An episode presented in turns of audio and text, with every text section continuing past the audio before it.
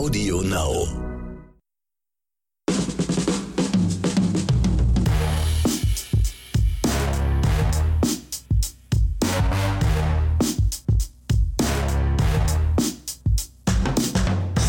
Herzlich willkommen zu einer neuen Episode von Oscars und Himbeeren. Hier sind wieder der Hausmeister Ronny Rüsch. Und sein Pfleger Axel Max. Hallo. Warum ein Pfleger? Wieso? Heute bin, ich dein, heute? heute bin ich dein Pfleger. Heute kümmere ich mich gut um dich und sorge dafür, dass du dich wohl und sicher fühlst. Sonst müsste ich mich ja vorstellen, als ich bin dein Hausmeister. Aber ich bin ja nicht dein Hausmeister. Manchmal wünsche ich mir, du wärst mein Hausmeister. Wie wär's damit? Okay, das, brauchen wir jetzt nicht vertiefen. Das kann. Okay. Ja, also wir haben heute wieder ein bisschen was vorbereitet natürlich, weil wie sollte es auch anders sein? Ja, und natürlich stehen jetzt äh, die Oscars ins Haus, ne? Oh ja. Also die Oscar-Verleihung steht ja jetzt demnächst an. Und deswegen haben wir heute auch einen Oscar-Kandidaten mit im Programm. Mhm. Also einen potenziellen Oscar-Kandidaten, dem wir heute schon einen Oscar geben. Und dann habe ich heute noch einen Film, einen deutschen Film wieder mal im Programm, weil ich habe auch gemerkt, ähm, wir, ich meine, wir hatten erst letzte Woche einen deutschen Film, aber wir müssen auch mal ein paar, paar deutsche Filme mit reinbringen. Ne? Man soll uns ja nicht vorwerfen, wir werden jetzt irgendwie. Äh, Es gibt ja auch irgendwie- viele gute deutsche Filme. Genau, Ja, muss man auch, und das, ich glaube, das haben wir aber auch immer ziemlich deutlich gemacht. Genau, also ich glaube genau. nicht, dass man uns vorwerfen könnte, wir würden jetzt da nur die Amerikaner oder irgendwelche anderen Nationen hochhalten. Wir haben auch schon eine Menge gute deutsche Sachen Richtig, mit drin gehabt. Ne? genau. Ja, du hast heute wieder mal wieder mal was Comic-mäßiges im ja Programm. drüber gestolpert. Ich nehme schon mal vorweg, ist von DC Comic und wir hatten ja in den letzten Monaten doch eher auf DC ganz schön rumgehauen und Ja. ich habe wirklich was Positives gefunden. Und zu Recht, Und- zu Recht rumgehauen. Ja, leider ja. Weil ich mein, wenn ich jetzt wieder den, den neuen Trailer von dem zweiten Teil von Suicide Squad sehe, da fasse ich mir auch schon wieder an den Kopf, ja. Also Ja, und, ähm, ja. Deswegen habe ich heute mal ein bisschen zartes Balsam fürs DC-Comic Fantum, sage ich jetzt mal. Und ja, dürft ihr euch drauf freuen. Gut, ja, ich bin auch gespannt. Ja, und die Himbeere, ja, das ist heute, die war notwendig. Die hat dich aufgedrängt förmlich. Ja, und ich also, sag mal so, das Wort auf die Fresse hat heute eine noch bessere Bedeutung, als es jemals zuvor hatte für die Himbeere. Äh, da muss es echt, also wirklich, da, da muss eigentlich auf die Fresse geben. Genau. Ähm, ja, und aber dazu natürlich dann am, am Ende mehr. Dann würde ich sagen, wir atmen alle kurz tief durch. Mhm. Ich trinke jetzt noch einen äh, Schluck von, meinem, von meiner Sojaschokolade Mhm. und dann geht's los. Da bleibe ich doch bei Leitungswasser. Den ersten Oscar, den ich diese Woche vergebe, geht an den Film Sound of Metal. Und der ist auch im aktuellen Programm der Oscarverleihung. Ja? Der Film ist nominiert für sechs Oscars, also äh, bester Film, beste, beste Hauptrolle, beste Nebenrolle, bestes Originaldrehbuch, Ton und Schnitt, glaube ich. Den Oscar, den er auf jeden Fall kriegt, würde ich sagen, ist Ton. Also das würde ich mich einfach erstmal schon mal festlegen. Ich denke, Sound of Metal kriegt auf jeden Fall den Oscar für den besten Ton. Ja. Die Geschichte, es geht um den ähm, Heavy Metal Schlagzeuger Ruben Stone, der halt in so einer Art, ja, in so, in so einer Duo mit seiner Freundin zusammen auftritt, von Club zu Club reiten und wirklich hartes Zeug da macht. Also er ist wirklich ein, ein Drama, der förmlich explodiert an seinem Schlagzeug. Und dieser Junge wacht eines Morgens auf und hat einen, hat einen Gehörsturz und kann im Grunde nicht mehr hören. Also er, er hat, glaube ich, auf einem Ohr nur noch 24 Prozent und auf dem anderen nur noch 18 oder so. Also ja, er geht natürlich zum Arzt, er will sich behandeln lassen, er will schnelle Wege finden, wie komme ich jetzt da raus aus dieser, ich, nach dem Motto, was muss ich jetzt schnell machen, damit ich nächste Woche wieder meine, meine Gigs fortführen kann, damit ich wieder in meinem, in meinem Job oder in meinem, in meinem Leben, in mein Leben zurück kann. Und ja, aber die Reise wird sich für, für Ruben steiniger ähm, erweisen, als er es am Anfang vermutet. Und ich denke, wir alle leben mit unseren Sinnen, also zumindest die unter uns, die noch alle Sinne haben. Es ist natürlich eine harte Sache, wenn man eines Tages mitbekommt, ich kann nicht mehr hören oder ich kann nicht mehr richtig sehen, ja. Also wenn wir einen Sinn verlieren, mit dem wir unser Leben, unser Leben lang normal umgegangen sind und dann wird dir erst bewusst, wie kostbar das eigentlich ist, ja. Und das ist mir beim Gucken des Films auch wirklich be be- bewusst geworden, wie selbstverständlich man äh, immer das Hören und das Sehen akzeptiert, nicht? Und, und was das eigentlich für ein krasses Sinnesorgan ist, also beide. Und wir das aber gar nicht zu schätzen wissen, also die, die es die es eben haben, ja. Und ähm, Riz Ahmed spielt halt diesen, diesen Ruben Stone und auch äh, Riz Ahmed ist auch nominiert für einen Oscar als beste Hauptrolle. Und ja, und auch das ist wieder mal so eine schauspielerische Leistung, die, die wirklich nicht gut ist aufgrund ihrer, ihrer Extravaganz oder ihrer, ihrer, sag ich mal, total krassen großen Momente, ja, sondern es ist wieder dieses, dieses diffizile, dieses subtile Spiel, dieses einfach nur sein Gesicht, seine Augen, seine Mimik, also wie er damit umgeht, ja, also er, er nimmt uns wirklich mit auf diese Reise dieses jungen Mannes, der im Grunde für den Sound eben, also das Hören einfach Teil seines Lebens ist, ja, ich meine, er, er macht Musik und auf einmal ist es alles weg und äh, er spielt es wirklich hervorragend, ja, also es geht echt unter die Haut. Seine, seine Freundin wird gespielt von Olivia Cook, die kennen einige vielleicht, einige vielleicht nicht. In einem Jahr, wenn sie in House of the Dragon, dem Ableger von Game of Thrones, mitspielen wird, dann wird sie wahrscheinlich die ganze Welt kennen. Vermutlich. Ja, ja. ja also einige kennen Olivia Cook vielleicht aus Bates Motel. Da hat sie in dieser Serie dieses Norman Bates Ableger-Ding da. Da hat sie dieses, genau. ja, dieses Mädchen mit der Sauerstoffflasche da gespielt. Auch eine tolle Schauspielerin. Hat hier aber eigentlich nur eine Art Nebenrolle, aber dennoch macht sie ihren Job hervorragend. Und das Krasse an diesem Film ist wirklich die Art, wie er mit, mit Akustik umgeht.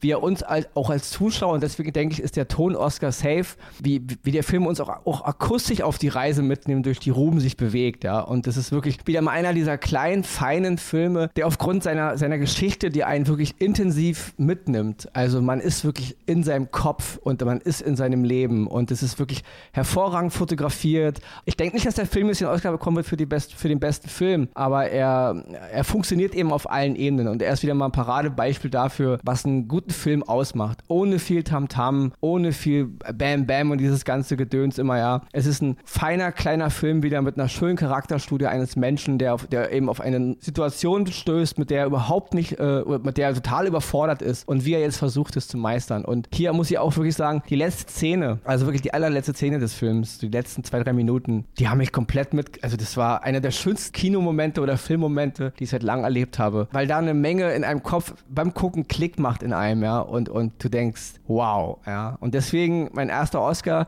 geht diese Woche an Sound of Metal, jetzt zu sehen bei Amazon Prime, ja, also von mir unbedingt reingucken, auch nochmal als Star Wars-Fan, ähm, Riz Ahmed kennt man auch aus Rogue One, da spielt der Bodhi, ja, der imperiale Pilot, der halt überläuft zu den Rebellen. Er ist im Grunde der Typ, der diesen, diesen Begriff Rogue One auch prägt, also er denkt sich im Film diesen Begriff aus. Alle, die bei Star Wars mitspielen, für die schlägt eh mein Herz aufgrund meiner Leidenschaft schon. Und deswegen freut es mich auch, dass er für einen Oscar nominiert ist, aber nicht nur, weil er im Star Wars mitgemacht hat, sondern weil er wirklich eine hervorragende Performance abliefert und deswegen mein erster Oscar diese Woche, Sound of Metal, jetzt zu sehen bei Amazon Prime. Bin sehr gespannt und ich drücke ihm Riz Ahmed natürlich auch die Daumen, dass er vielleicht sogar überraschenderweise den Oscar gewinnt. So, dann komme ich zu meinem heutigen ersten Oscar und wie ich schon angekündigt habe, eine Comic-Serie. Serie habe ich glaube ich vorher nicht gesagt, aber jetzt wisst ihr es, es ist eine Comic-Serie vom DC-Comic und zwar Stargirl. Das Ganze läuft auf Sky One, also auf dem Kanal Sky One, ist aber auch im Sky Go und wie sie alle heißen, jederzeit abrufbar. Die ersten fünf Folgen sind bis dato draußen und ähm, ich war erst, ich dachte so, DC-Comic, Stargirl kenne ich nicht.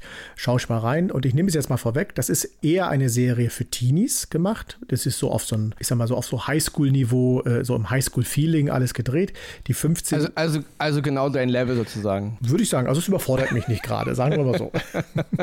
und ich erzähle jetzt kurz, äh, die Highschool-Schülerin Courtney muss mit ihrer Familie, also ihrer Mutter und ihrem Stiefvater, mit ihrem Stiefbruder, umziehen aus dem wunderschönen Kalifornien ins äh, doch eher triste Nebraska nach Blue Valley. Und sie ist natürlich so das klassische Teenie-Girl, äh, was in der Highschool dann erstmal wieder äh, neuen Weg finden muss, natürlich von den Sportlern da missachtet wird, an den Loser-Tisch in der Cafeteria muss, alles, was wir schon kennen. Auch eine gute Beziehung zu ihrer Mutter hat, aber ihren Stiefvater irgendwie nicht leiden kann. Und sie kommt aber hinter ein Geheimnis. Und jetzt muss ich nochmal vorweggreifen, weil am Anfang der ersten Folge sieht man, worum es in der ganzen Geschichte geht. Es gibt im DC-Universum, es muss sich so um die späten 70er, Anfang 80er handeln, da gibt es die Gruppe Justice Socialist Alliance of America klingt erstmal wahnsinnig groß, ist eine Ansammlung an Helden, so wie wir heute die Justice League quasi kennen, war das zu der Zeit offenbar diese Gruppierung. Und da waren so Superhelden wie Starman, Hawkman, Hawkwoman, alles so eher so, wo ich dachte so, naja, klingt so eher, was sind das für Begriffe, was sind das für Namen, das klingt so eher erfunden oder sonstiges. Nein, es ist tatsächlich aus dem DC-Comic. Und wir sehen diese ganze Gruppe aber nur kurz, weil die werden böse aufgemischt von einem Bösewicht und der Anführer von ihnen, der Starman, der wird getötet und gibt seinen Stab, den Kosmosstab, an seinem Assistenten weiter. Dieser Assistent ist ein normaler normaler Mensch. Das ist der Pat Dugan und das ist später der Stiefvater von der Courtney. So, und der nimmt diesen Stab an sich, versteckt ihn gut und lebt sein Leben. Und wir schreiben dann die Zeit von heute und wie gesagt, die Familie zieht nach Nebraska und das Ganze nicht ohne Grund. Und diese Courtney ist dann natürlich, jetzt sind wir wieder bei dem Punkt, sie mag wieder ihren Stiefvater nicht, streitet sich nur mit ihm, rennt wütend in den Keller und findet diesen Stab. Und wie aus einem Wunder, dieser Stab wird aktiviert und kommt mit dieser Courtney wunderbar klar. Dazu wird es natürlich dann eine Geschichte geben, die möchte ich jetzt hier nicht spoilern, weil die sollt ihr euch selber angucken. Auf jeden Fall wird diese Courtney eine Verwandlung zu Stargirl annehmen, wird sich selber natürlich da auch neu erfinden und später dann, im, ich sag mal, für Teenager als Vorbild gelten, um gegen das Böse zu kämpfen, gegen Mobbing, gegen super, äh, böse Superhelden und so weiter und alles, was dazu gehört. Und diese ganze Serie ist wirklich wunderbar verpackt, hat eine tolle Action, ist ein bisschen naiv an der einen oder anderen Stelle, natürlich auch ein bisschen süß an der einen oder anderen Stelle, aber sie ist sehr unterhaltsam. Und gerade, wie ich ja schon am Anfang der Sendung gesagt hatte, wir haben ja auf das DC-Universum in den letzten Monaten viel rumhacken müssen aufgrund vieler Fehlentscheidungen, die sie getroffen haben. Das war wirklich eine gute Entscheidung. Gedreht wird das Ganze von Jeff Jones, der auch der Schöpfer von Stargirl ist. Er macht das nicht alleine, sondern auch mit Greg äh, Bernetti und äh, Sarah Schechter, die auch äh, zum Warner Brother gehören und daraus wirklich eine tolle, unterhaltsame Serie. Wie gesagt, mehr für Teenager, aber ich sage auch für uns Erwachsene und gerade die, die Comic mögen, wunderbar anzusehen, wunderbare Unterhaltung. Stargirl bei Sky One oder auf Sky Go, wo immer ihr es auch sehen wollt. Viel Spaß dabei. Mein zweiter Oscar diese Woche, ja, ist auch ein etwas ernsteres Thema. Und zwar ist es ein Film, der 2017 äh, erschienen ist. Es ist eine deutsch-französische, polnische Co-Produktion. Und zwar geht es um den Film Der Hauptmann. Und das ist eine Geschichte, die handelt in den letzten Wochen des Zweiten Weltkrieges in Deutschland und sie, sie basiert auch auf, auf einen echten Vorfall. Und zwar geht es um den gefreiten Willi Herold, der muss so Ende des Krieges Anfang 20 gewesen sein. Der hat eine Uniform gefunden von einem Hauptmann der Luftwaffe und hat sich im Grunde, ja, hat sie angezogen und ist dann eben durch die, durch die Gegend gezogen als Hauptmann auf einmal. Und hat so eine Menge, ja, versprengte Soldaten von der Wehrmacht um sich geschart, die natürlich alle dann, weil er halt Hauptmann war, natürlich sich ihm untergeordnet haben haben und hat dann in so einem Lager wirklich eine Schreckensherrschaft noch, wirklich in den letzten Wochen des Krieges. Also wir reden hier von hundertfachen Mord, ja. Also er hat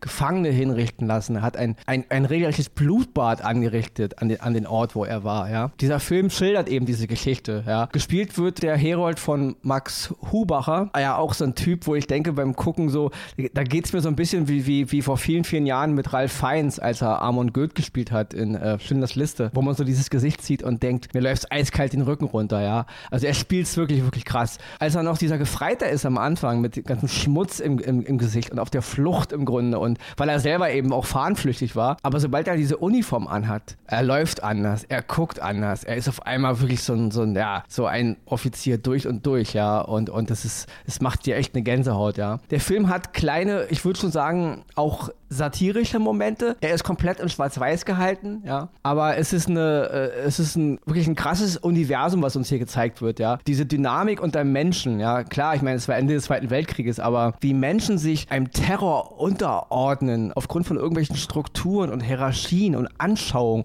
und auf einmal Dinge machen, wo jeder wirklich immer weiß, das ist nicht okay, was wir hier machen, aber dieser Sog zieht sie so mit, ja. Es ist wirklich ein, einer dieser Filme, der uns so ein psychologisches Profil des Menschen zeigt, wie viel Böses wir in uns haben, wie leicht wir uns auch verführen lassen und wie wir auf einmal Teil von etwas ganz Üblen werden, obwohl wir vielleicht am Anfang gar nicht das wollten, aber man wird halt so mitgesogen. Selbst die Soldaten unter ihm, und da ist, muss ich einen hervorheben, gespielt von Milan Peschel, er ist halt dieses, dieser, dieser Art von Soldat, der das im Grunde alles bei jedes Mal denkt, wenn da einer wieder mal hingerichtet wird oder wieder Unrecht passiert, der dann sagt, das ist nicht okay, was wir hier machen, aber dennoch macht das halt mit, ja, weil diese Dynamik einen halt mitzieht. Und ich meine, das das klar ist es jetzt hier extrem, weil es ist Ende des Zweiten Weltkrieges und die Menschen haben da schon viele Jahre Gräueltaten gesehen und, und selbst auch äh, verübt. Aber ich glaube, das ist auch in Gesellschaften so, die halt normal funktionieren. Es ist viel einfacher, diesen schmalen Grad des Wahnsinns zu überschreiten, als wir denken. Viele von uns denken immer, wir sind dagegen gefeit und ich würde in dem Moment schon das Richtige tun. Aber das zeigt der Film wirklich ganz gut, wie, wie zerbrechlich diese, diese schmale Grenze ist zwischen Vernunft und Wahnsinn, ja. Wie aus Opfer Täter wird auf einmal, weil weil ich meine, dieser Gefreite war ja eigentlich die Person, die er hinrichten lässt, sind im Grunde die, die er selber gewesen wäre, also bevor er diese Uniform angezogen hat, ja. Also er, er, er richtet im Grunde sich selbst ja auch auf gewisse Art dahin. Und das ist also wirklich ein Paradebeispiel für den Abgrund der menschlichen Seele und ein Paradebeispiel für Machtmissbrauch. Und ähm, deswegen auch nochmal ganz großes Lob äh, an Robert Schwentke, der hat halt das Drehbuch geschrieben und Regie geführt. Und äh, das ist ein, ja, wieder einer dieser Filme, die, die einem wehtun, ja, und ich kann wirklich nur jedem empfehlen, sich da mal diesen Film mal anzugucken, wer ihn noch nicht gesehen hat. Und deswegen von mir der zweite Oscar diese Woche, der Hauptmann jetzt zu sehen, auch bei Amazon Prime reinschalten und mal ein bisschen darüber nachdenken. So, nachdem diesen ganzen ernsten Themen von dir, brauchen wir jetzt mal wirklich wieder was so richtig das Hirn ein bisschen durchlüftet. Was Hirntotes, kann man so wohl sagen. Ja, und das trifft hier aber, ja, das Wort Gehirntod ist für diese Art von Film, glaube ich, mal erfunden worden. Ja, das genauso kann man sagen. Und ähm, für alle die äh, großen Fans von, wir werden es gleich sagen, äh, auch da müsst ihr jetzt mal durch. Es kann nicht immer nur alles Jubel, Trubel, Heiterkeit sein. Wir ja. kommen zu Hobbs and Shaw. Genau. Die meisten werden es kennen, ja? Ja, diesen dümmlichen Ableger der Fast and the Furious-Reihe. Genau jetzt auch im Programm von Amazon Prime aufgenommen worden. Richtig. Jetzt werdet ihr natürlich sagen, wieso redet ihr jetzt über diesen Film? Den gibt es doch schon seit Ewigkeiten. Ja, aber er ist jetzt erst bei Amazon Prime für alle sichtbar, ohne dass man ihn leihen oder kaufen muss. Und deswegen gehört es zu unserer Pflicht, euch darauf hinzuweisen, dass das ein Film ist, den, wie soll ich sagen, der an Schwachsinn kaum noch zu überbieten ist. Ich bin ein großer Fan der Fast and the Furious Reihe. Die letzten beiden Filme kann man sich darüber streiten, äh, weil da, da wurde es dann auch ein bisschen teilweise zu überdrüssig, zu over the edge und äh, da haben sie es ein bisschen übertrieben. Aber gerade so die Teile 1 bis 6, die fand ich völlig in Ordnung und äh, die kann man in Ruhe gucken. Und wer Action mag, so ein bisschen mit Rennen und alles, was dazugehört, der wird da auch viel Spaß haben. Hobbs Shaw sollte dann ein Ableger sein, weil man der Meinung irgendwie war, ich weiß nicht, wie man darauf kommt, dass diese beiden Charaktere sich ja in den letzten beiden Teilen so herrlich miteinander bekriegt haben und dann doch wieder mit zueinander gefunden haben und dass das doch ein tolles Duo wäre, mit dem man einen tollen Film äh, erschaffen könnte. Ja, hätte man, habt ihr aber nicht weil der Film ist totaler Quatsch. Der Film ist einfach nur darauf, äh, darauf ausgelegt, äh, dass der eine seine Muskeln aufpumpt, der andere seine Kampfeskünste zeigt, wo wir schon seit Expendables lange wissen, dass er die hat. Das muss uns keiner mehr neu erzählen. Auch andere Filme, die er gedreht hat. Wir wissen, Jason Statham, er kann kämpfen, er kann Messer werfen, er kann sich cool bewegen und sieht dabei auch noch cool aus. Alles safe, das hättet ihr uns in dem Film auch ersparen können. Und diese ganze Geschichte dazu, der Bösewicht, dieser Supersoldat, der angeblich, ich weiß gar nicht, war es durch ein Serum, ich glaube auch durch, durch ein Serum wahrscheinlich irgendwie erschaffen wurde, den man ja, alles Mögliche, am Anfang über überhaupt nicht besiegen konnte und am Ende reichen ein paar Faustschläge, um ihn niederzustrecken. Das ist alles so an den Haaren herbeigezogen. Dann mit der Schwester vom Statham. Das Einzige, was wirklich mit Fast and the Furious zu tun war, war diese eine Szene, wo sie mal kurz im Supersportwagen geflüchtet sind. Das war Fast and the Furious. Der Rest war einfach nur ein zusammengewürfelter Schwachsinn, um Dwayne The Rock Johnson, und da habt ihr euren Namen, und Jason Statham mal wieder auf die Bildfläche zu bringen und wieder zu, äh, zu feiern, zu hofieren und sonstiges. Und ehrlich, Leute, das hätte viel besser werden können. Ich fasse mich kurz. Ich hätte es cooler gefunden, man hätte den vierten Expendables-Teil noch gemacht. Hätte noch ein paar andere Actionhelden dazugeschmissen und hätte äh, mit denen dann allen zusammen so einen Haut drauf äh, Film gemacht. Da hätte ich locker drüber hinwegsehen können, hätte sagen können, das ist Unterhaltung, das ist Expendables, das können wir so und nichts anderes. Aber der Schwachsinn und dann auch noch anzureihen an die Fast and the Furious Reihe ist eine Frechheit, ist ein langweiliger Film, ist einfach nur eine Himbeere und bitte, Ronny, du darfst. Erstmal an alle. Jeder, der diesen Film gut findet, bitte. Ja. ja. Jeder, der der Meinung ist, er braucht nach einem anstrengenden Arbeitstag oder wenn er mal ins Kino geht, zwei Stunden Gehirnmus, bitte, kann man diesen Film gucken und das gibt er einem auch. Was mich stört, ist, diesen Film als guten Film bezeichnen zu wollen. Ja? Wer zwei Stunden gehirntoten Müll braucht, um sich zu entspannen, brauche ich manchmal auch. Kann man sich den Film angucken, kann man durchaus seinen Spaß mit haben. Deswegen ist überhaupt gar keine Kritik an Leuten, die diesen Film auch irgendwo feiern. Könnt ihr gerne machen. Aber ist es ein guter Film? Nein. Ja, weil gerade im Sinne der Fast and the Furious Reihe, natürlich sind die am Ende ein bisschen abgedriftet. Gerade Teil 7 und 8 sind schon sehr, sehr, ja, die Action ist unmöglich, was die da machen und auch die total abgedrehter Wahnsinn, den die, okay. Aber aufgrund der Entwicklung der Fast and the Furious Reihe hat man das so ein bisschen mitgenommen und auch dieses ganze Familiengedöns war okay. Ja, hier Toretto mit seiner Familie und so, das war Teil des, da. Jetzt kommt aber dieses Hobbs und Shaw Ding. Also erstmal, Hobbs und Shaw sind in der Fast and the Furious Reihe komplett andere andere Typen, als wie sie uns die jetzt hier verkaufen wollen, ja. Ich meine, die wollen mir jetzt aus diesem Shaw echt so eine Art Kumpeltypen machen. Ich meine, der hat Hahn, ich erinnere mich, ja, in Tokio, ja, eiskalt umgelegt. Ich meine, der Typ ist ein Killer. Ich weiß auch gar nicht, wie viele Leute er umgelegt hat. Ich meine, der Typ ist eigentlich ein Terrorist gewesen, ja. Er war, er war der Bösewicht, genauso wie sein Bruder, gespielt von Luke Evans, ja, dieser andere Shaw. Genau, genauso ein sadistischer, kranker Typ. Und jetzt soll aber rückwirkend mir so suggeriert werden, er wurde nur reingelegt, die Geheimdienste haben ihm eine Falle gestellt. Er ist ja eigentlich auch ein cooler Typ mit seiner Schwester. Hier auch nochmal Vanessa Kirby. Ich liebe Vanessa Kirby als Schauspielerin, aber Leute, was stimmt denn mit euch nicht bitte an solchen Filmen mitzumachen? Ja? Obwohl sie noch gut spielt, das muss ich noch dazu sagen. Ansonsten, aus Shaw jetzt so einen Family Guy-Typen zu machen, mit Liebe. Oh komm, wir haben uns alle lieb. Echt, derselbe Typ, der mir in der Fast and the Furious Reihe als absoluter eiskalter Killer eingeführt wird, ja, der ist es auf einmal jetzt mein, mein Buddy. Dasselbe gilt für diesen beknackten Charakter von Dwayne Dwayne The Rock Johnson, ja. Dieser total verbissene Elite-Polizist, der im Grunde alles niederwalzt, um sein Opfer, äh, um, um sein, äh, seine Beute zu fangen. Auf einmal hat er jetzt diese Tochtergeschichte und alle sind so auf einmal Family und haben sich lieb. Also diese ganze Familiengedöns-Scheiße ging mir so auf den Sack, ja. Ein knallharter Actionfilm mit zwei knallharten Typen, die knallharte Gangster fangen. Okay, aber Idris Elba ist jetzt hier der Bösewicht, echt? Idris Elba macht im Grunde keine schlimmeren Dinge, als dieser Shaw-Charakter noch vor wenigen Filmen gemacht hat. Also wer jagt hier eigentlich wen? Dann soll ich das lustig finden. Das ist ein Dwayne The Rock Johnson und Jason Statham Werbefilm. Die Typen spielen sich selbst so, wie sie sich gerne sehen. Ja? Wenn Dwayne The Rock Johnson vom Spiegel steht, sieht er diesen Typen, den er uns hier verkaufen will. Und dasselbe gilt für Jason Statham. Wir sind unbesiegbar, wir sind geil, wir sind muskelmäßig, wir sind, wir können kämpfen. Ja? Das ist, das geht mir so auf den Sack. Ja? Das ist, hat überhaupt nichts mehr mit unterhaltsamen Actionfilmen zu tun. Das sind ja schon, die kämpfen ja wie Iron Man und Captain America. Das ist ja, also wie gesagt, wem es gefällt, okay. Wer das braucht als Unterhaltung, ist, ich verstehe, dass man manchmal auch sowas Gehirntotes braucht. Aber mich als Filmfreund, der mit Fast and the Furious durchaus seinen Frieden macht aufgrund der Geschichte innerhalb dieses Universums. Aber das hier ist ja auch innerhalb von Fast and the Furious ein totaler Bruch mit dem, was es eigentlich ist. Es ist eine Verarsche von allem.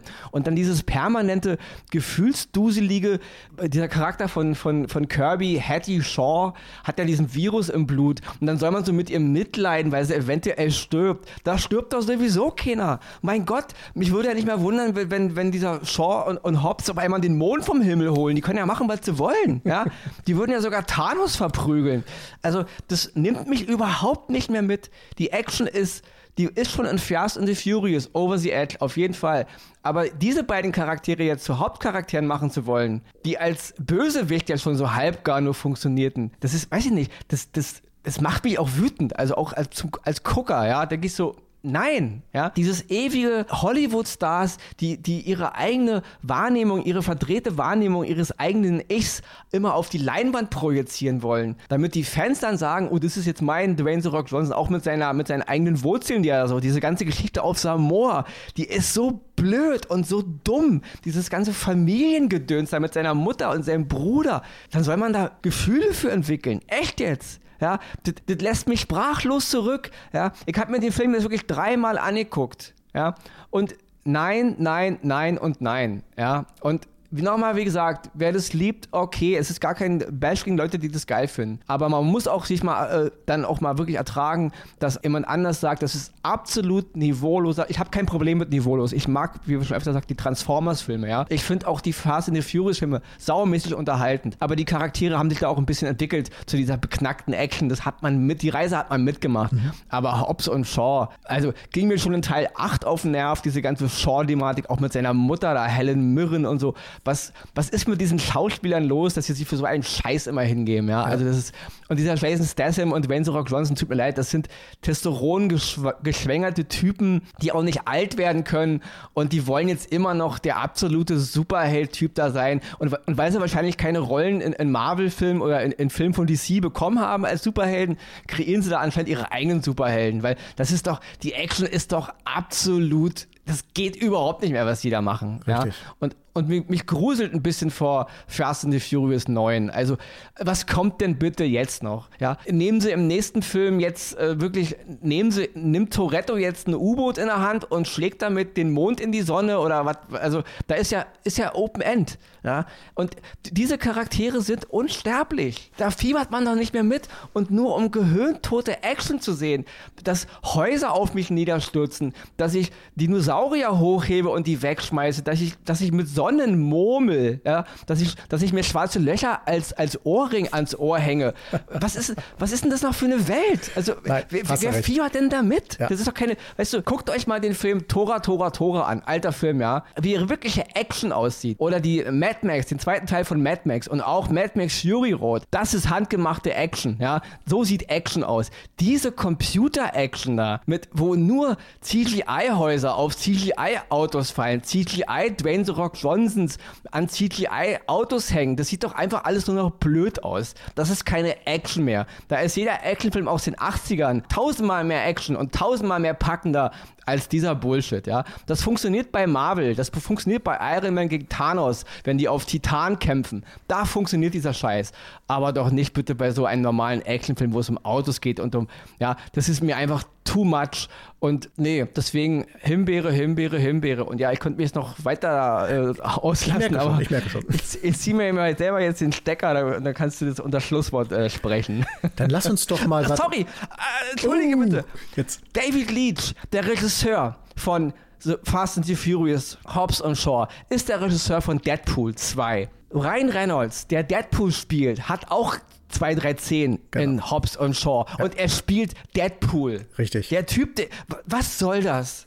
Also, oh, soll das jetzt eine Hommage an seinen eigenen Film sein? Da, das hat mich ko- komplett geärgert. Da sitzt Ryan Reynolds in diesem Diner da und auch am Ende nochmal in den, in den Off-Credit-Szenen auch nochmal so eine Szene, wo er da, das, das, ist doch, das ist doch Deadpool, den er da spielt. Absolut. Was soll das? Also, soll das jetzt witzig sein? Ist das wirklich die Unterhaltung, wo wir hin? Das ist es. Also, es ist nur noch stupider Müll. Macht doch YouTube-Videos. Also, verkauft mir die doch nicht mal als Film. Gibt es hier überhaupt gar keine Parameter mehr? Also, ihr könnt mich jetzt weiter, weiter drüber aufregen, ja? Kein, kein Diss gegen Deadpool. Ich liebe Deadpool innerhalb seines Universums, Genau. ja? Ich liebe auch Ryan Reynolds. Aber dieses ganze sinnlose Vermischen, als würden irgendwelche Homies einen Film für ihre Schülergruppe drehen, das geht mir komplett auf den Sack und das ist überhaupt kein in sich geschlossenes Filmuniversum mehr. Das ist einfach nur noch, wir machen alles, was geht, ohne Sinn und Verstand. Und vermutlich werden Hobbs und Shaw im nächsten Deadpool-Film dann auch noch auftauchen. Aber bevor du dich Vermutlich, darüber ja, aufregst, so.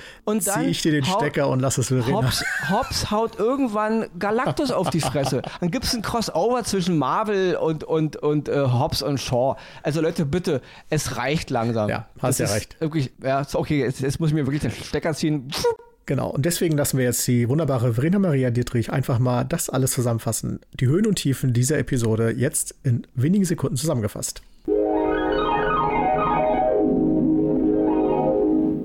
Die Oscars gehen dieses Mal an Sound of Metal, Filmdrama mit Riz Ahmed und Olivia Cook, zu sehen bei Amazon Prime. Stargirl, Comicserie mit Brad Basinger, die auf der gleichnamigen Figur von DC Comics basiert, zu sehen bei Sky. Der Hauptmann. Filmbiografie von Robert Schwentke mit Max Hubacher, Milan Peschel und Frederik Lau, zu sehen bei Amazon Prime. Die Himbeere geht in dieser Woche an Fast and Furious, Hobbs and Shaw, erstes Spin-off innerhalb der Fast and Furious Filmreihe mit Dwayne Johnson, Jason Statham und Vanessa Kirby, zu sehen bei Amazon Prime.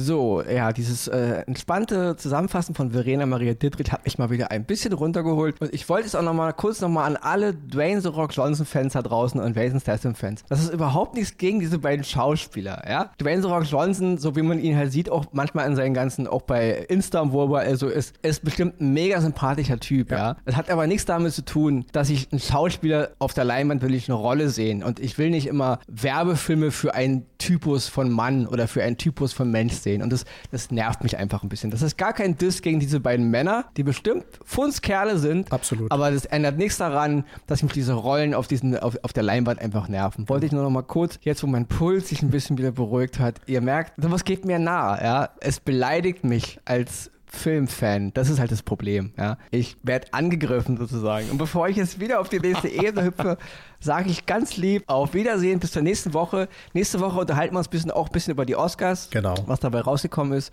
Und damit übergebe ich dir jetzt das Schlusswort und verabschiede mich mit, mit Engelszunge sozusagen. Auf Wiedersehen. Dieser Beitrag wurde präsentiert von Soja Kakao. Nein, bleibt auch mir natürlich zu sagen, wie du schon sagtest, äh, Dwayne The Rock, auch Jason Statham, das sind tolle Menschen, die haben ihren, ihr Herz am rechten Fleck, tun auch viel für die Gesellschaft. Aber man, Schauspieler müssen sich eben auch gefallen lassen, wenn sie Scheiße drehen, dann kriegen sie es auch von Latz geknallt. Das gehört dazu. Bleibt mir natürlich zu ich hoffe, ihr hattet wieder viel Spaß, viel Unterhaltung. Ich glaube, unterhaltet ihr richtig gut heute wieder und äh, bleibt mir noch zu sagen, bis nächste Woche. Bleibt uns treu, bleibt gesund. Tschüss.